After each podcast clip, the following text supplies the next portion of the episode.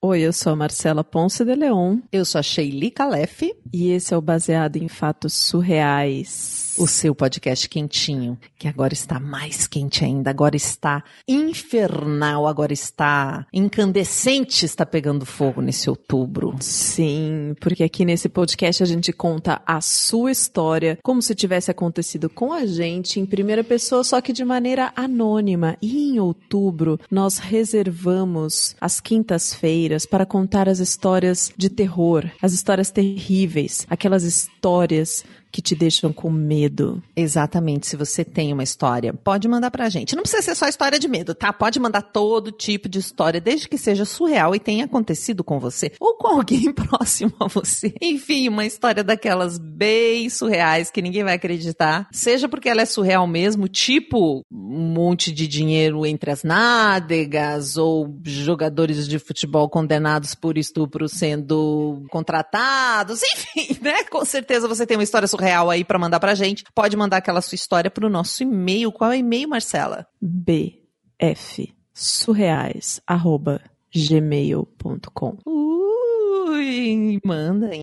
áudio, em texto, fique à vontade. Se quiser mandar vídeo ou historinha, desenhos, a gente aceita tudo, tá bom? Não vou falar mais nada. Vamos para esse caso. Eu tenho que dar gatinho nesse caso, tenho que fazer um aviso de gatinho aqui. É um caso que pode ser sensível para algumas pessoas. É de terror, tá, gente? Vamos pro caso de hoje? Baseado em fatos surreais. Histórias de mulheres como nós, compartilhadas com empatia, intimidade e leveza. Onde o assunto é a vida e o detalhe surreal.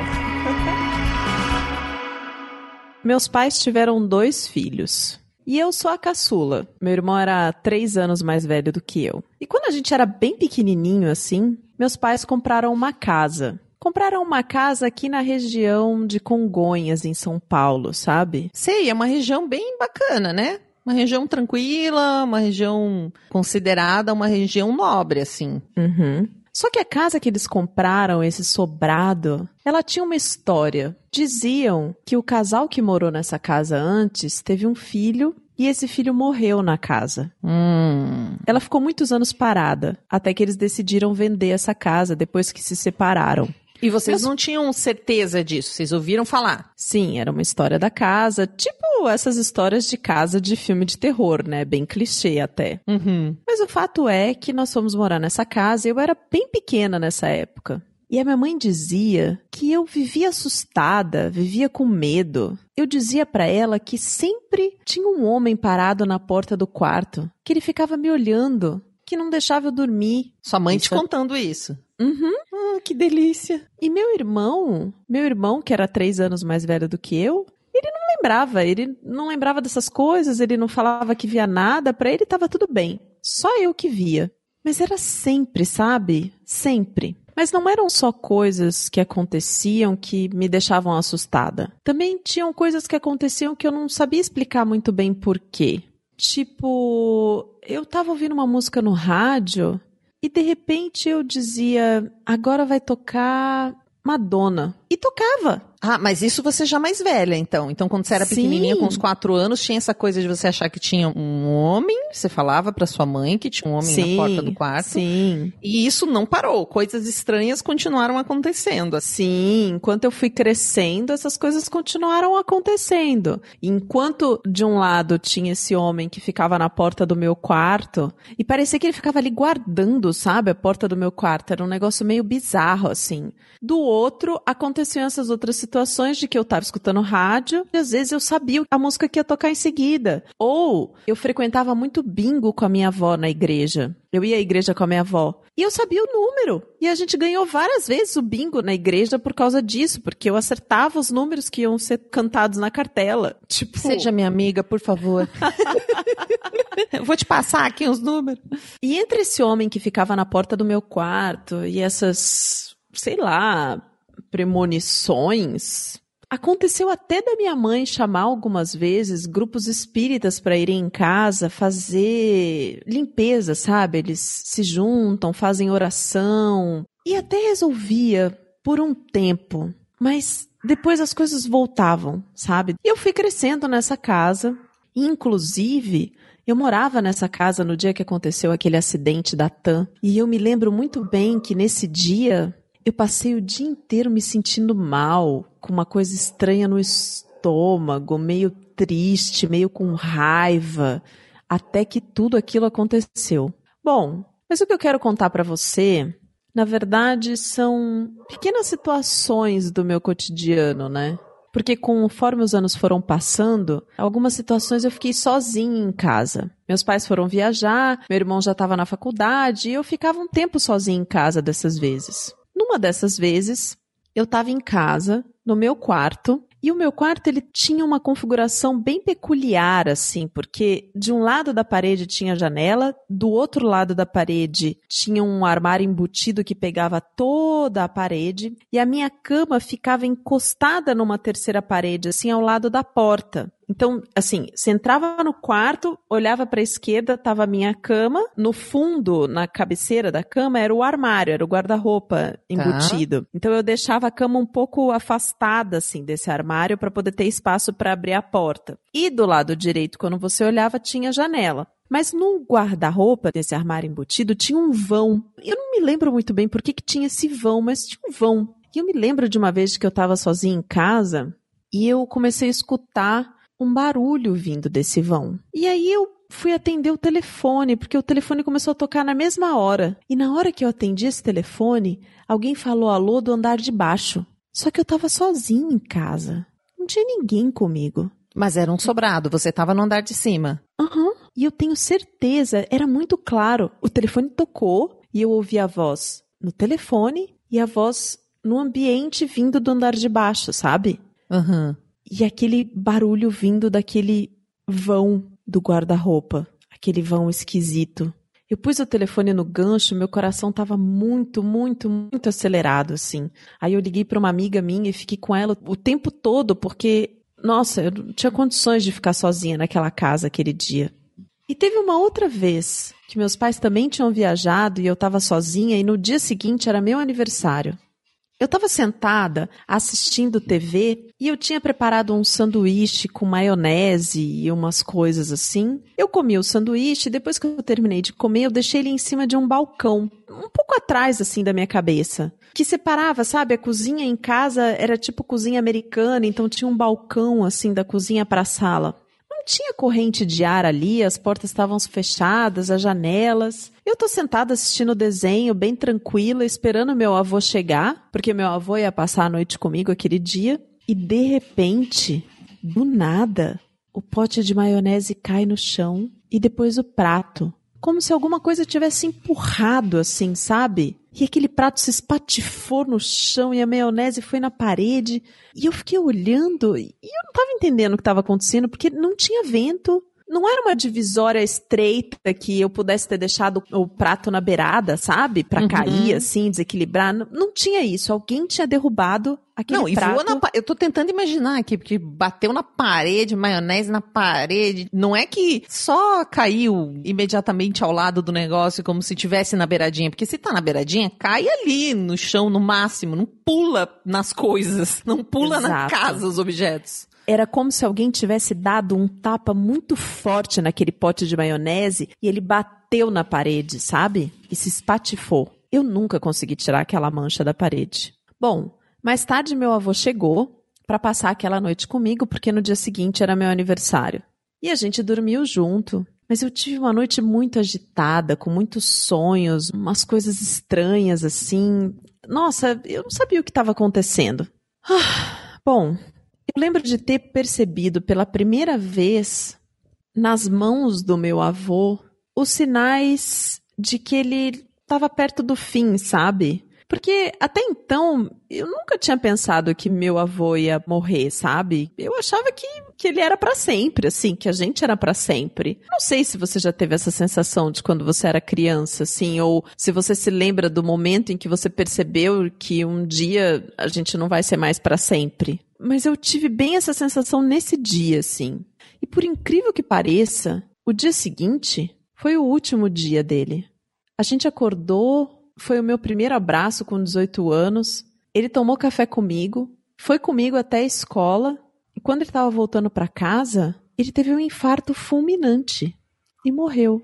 Caramba. Bom, o luto acabou me trazendo essa necessidade de buscar um conforto na religião, sabe? Apesar da minha mãe ter chamado aquelas pessoas algumas vezes para ir em casa, fazer algumas rezas, enfim, e eu ter buscado conforto em alguns momentos assim, eu, eu não era uma pessoa de frequentar a igreja, nem de. Enfim. Só que ali, depois que meu avô se foi, eu resolvi ir atrás um pouco das religiões, eu estudei um pouquinho de cada uma coisa, enfim. Eu só sei que o tempo foi passando. Eu não me considero hoje uma pessoa religiosa, sabe? E às vezes que eu fiquei sozinha nessa casa, muitas coisas estranhas aconteceram, né? E sempre que elas ficavam mais intensas, né? Aquele barulho no vão, ou aquele homem que ficava na porta, assim, eu começava a fazer o evangelho do lar, sabe? Aquela prática espírita de você ler o evangelho toda semana. Quando eu comecei a fazer aquilo com mais frequência, pela primeira vez em mais de 20 anos que eu morei naquela casa, eu não estava mais me sentindo observada e nem com medo.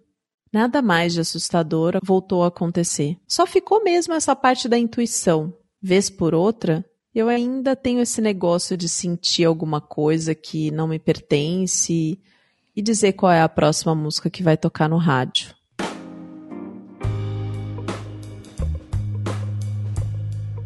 Eu falei que era mais suspense do que uma história terrível. É para mexer com a imaginação das pessoas que estão escutando. Mas é, eu acho que todo mundo fica lembrando de alguma coisa. Eu fiquei pensando, até porque essa semana alguém falou de uma série que vai ser lançada e que fala de pessoas que limpam objetos. É uma série, tipo, no futuro, de pessoas especializadas em limpar energeticamente objetos. E aí essa galera era, era num grupo de inovação, o pessoal tava falando dessa série. Eu falei, ai, gente, mas isso é tão normal. Psh limpeza de casa. Quem nunca fez limpeza de casa? Pra mim, isso é super normal, gente. A Umanda tá aí pra isso. A gente faz limpeza de casa. A gente tem equipe lá do grupo que eu participo. Tem as equipes especialistas em limpeza. E uma limpeza de casa é justamente para você limpar todas as energias que estão na casa, que já estiveram lá. Para quem acredita, tá, gente? Se vocês não acreditam, tá tudo bem. Tô contando como é que funciona a questão. E objetos, muito assim. Eu tenho uma coisa com objetos que eu entro num lugar, eu já sei da onde veio aquele objeto, quem deu eu. E aí eu dei esse exemplo, porque a primeira vez que eu comecei a namorar em São Paulo, eu chegava na casa da minha namorada e tinha umas coisas assim da ex, que a ex tinha dado para ela, mas tinha um desgracido de um porta-treco, assim, que era uma girafinha verde com umas bolinhas laranja, que eu lembro até hoje, porque eu olhava e falava, gente, isso aí foi a fulana que deu, tenho certeza. Aí um dia eu não aguentei. A gente sabe, né? Bizarro. Sabe, isso. eu falei assim, isso aqui foi fulana que te deu, eu não suporto. Várias coisas eu sei que a ex-namorada tinha dado, mas mas aquilo lá era um inferno. E deve ter sido alguma aliança, alguma coisa que veio ali, porque era um troço assim que eu olhava aquele objeto me dava um urg, sabe? Eu tenho bastante isso. Eu não adivinho a música que vai tocar, mas eu adivinho muita coisa que vai acontecer muita coisa, assim. Se eu tô afinada na minha intuição. É, né? Eu tenho que levar uma coisa. Igual quando eu fui pro hospital lá agora na quarentena. Eu fui a princípio só para fazer um exame de dor de estômago, mas eu levei uma necessaire com a minha placa de dormir com escova de dente. ah, tudo. você já sabia que tinha que levar tudo. De algum jeito, alguma coisa me dizia. E eu cheguei a pensar nisso quando eu peguei a necessaire. Que não faz sentido nenhum. Eu nunca fui no hospital só pra uma consulta com a minha necessaire alguma coisa já me cutucou, falando assim: hum, talvez eu fico lá, talvez eu fico lá. E fiquei. E te avisou, mesmo. né? Fiquei te avisou. Vários dias. É, a intuição é uma coisa poderosa na gente, né? Se a gente tá desafinado, acontece dela virar uma neurose. Você, na verdade, tá com pensamentos repetitivos e acha que é alguma coisa de intuição. Mas se você tá bem afinada, acontece mesmo. Eu tenho uma percepção forte, assim, para as pessoas, sabe? Tipo, de bater um olho em alguém assim e já sentir a vibe daquela pessoa. Vou te mostrar umas fotos aqui, você pode fazer uma avaliação, por favor? Eu vou botar aqui a foto da pessoa, você vai me dizer da vibe, por favor, viu? Ai, ai. E objetos também, essa coisa de objetos é bem forte. Mas quando você começou a falar de limpeza de objetos, eu juro que eu tava pensando em faxina mesmo, tipo, em limpeza. Aí eu tava assim, mas por que que ela tá falando de limpeza, gente? Eu não tô eu entendendo vi que você o que, fez que uma eu cara cheguei. de louca. Não, é limpeza energética. Mas aí tem gente que não conhece, né? Mas, meu, um time de limpeza energética é uma limpeza. Às vezes ela é bem parecida com uma limpeza mesmo, né? Mas tem água, água de cachoeira, água com minha gente, é uma loucura. Eu já chamei a equipe de limpeza na minha casa, porque eu fui morar num apartamento e eu descobri que a pessoa que morava antes de mim tentou se matar. E aí eu conversei com a minha mestre sobre isso, olha, já entrando num caso surreal. Mas ele mentiu. Esse dono desse apartamento antes de mim, né, essa pessoa que morava lá antes, disse que tava com a perna quebrada quando eu conheci e ele disse que ele tinha caído de moto. Depois que eu já tava morando lá um tempo, conversando com vizinhos, eu soube que ele tinha pulado.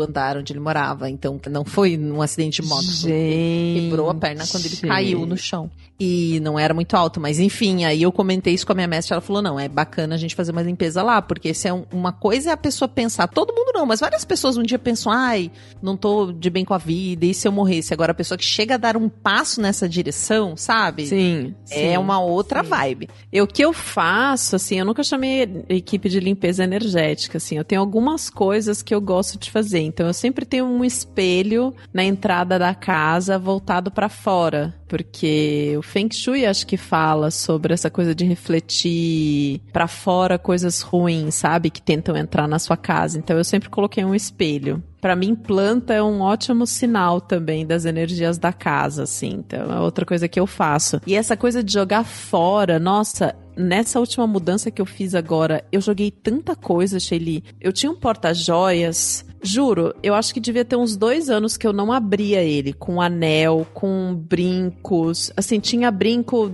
do meu primeiro namorado que me deu. Tinha uns colares que eu usava na faculdade. Várias coisas que, assim, há muitos anos eu não usava e que tinha uma energia muito diferente de mim, assim, sabe? E eu joguei fora essas coisas. Tipo, bizarramente, assim. Já era, tchau. Ah, é. Já tem era. umas coisas que, anos- que, que não faz. Você olha e não consegue jogar fora. Um belo dia você fala, ai, tchau.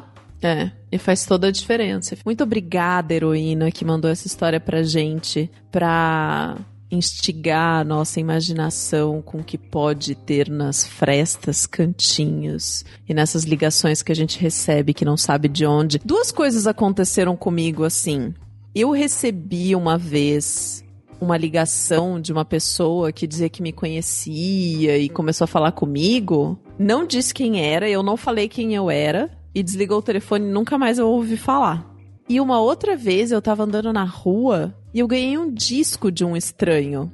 Um CD gravado, na época que a gente ainda gravava CD. Tipo, a pessoa chegou e disse, tá aqui, é pra você. É, eu tava andando na rua, Oh. a gente se cruzou numa rua na Vila Madalena e ele me entregou um disco, um CD na mão, que era uma coletânea de várias músicas que eu fiquei ouvindo por muito tempo, assim, bizarramente. E eu nunca vi aquela pessoa, não tinha um telefone, não tinha nada. Coisas pra nossa imaginação. Se você tem uma história pra contar, manda pra gente. Muito obrigada a você que tá aí do outro lado do radinho, acompanhando a gente nesse mês de outubro, que acompanhou a gente em agosto, que vai acompanhar a gente pelos episódios que estão por vir. Ai, eu já tô querendo gravar outro, Shelly. Acho que eu tô querendo fazer outro agosto surreal, sabe? Tipo em novembro, em dezembro, em janeiro. O que você acha? 2021 surreal. Certas coisas, gente, só existe o silêncio como resposta. Vai, Shelly, agradece essas pessoas incríveis que apoiam Baseado em Fatos Surreais. Que sem eles, sem eles, a gente estaria fazendo tudo sozinha. Gente, eu ainda tô pensando no cara que te deu o CD aí, se era encarnado ou desencarnado. A pergunta que não quer calar, né? Vamos lá aos encarnados que estão nos apoiando, apoiando esse podcast. Samara Cris Marques, Rosiana Roecker, Rodolfo Souza, Renato Chiquito, Regina Guimarães, Pietro Moreira, Pedro Rainho, Pablo Vasques, Melissa Costa, Max Nunes, Marta Batilli, Mariana Foster, Mariana Diniz, Manuela Braga, Luciana Machado, Letícia Santos, Leandro Yamaguchi, Laís Norte, Kaique Novaes, Juliana Marques, Júlia de Paiva, da Veste Jeans BR. Hugo Ballarini, Heloísa Tacates, Gisele Cabreira, arroba PD Fotógrafa, fotógrafa de polidense e polidancer. Gabriela Coelho, Fernanda Galdino, Cíntia Matos, Bruno Kimura, Brenner Pacelli, Brenner Pacelli, Bárbara Murakawa, Arthur Peixe, Andrew Homrich, Ana Terra, Amanda Magalhães e Amanda Franco. Obrigada.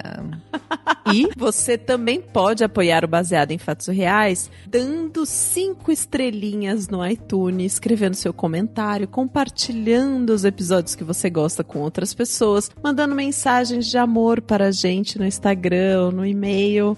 Ah, e aí, Shelly? Até o próximo caso surreal.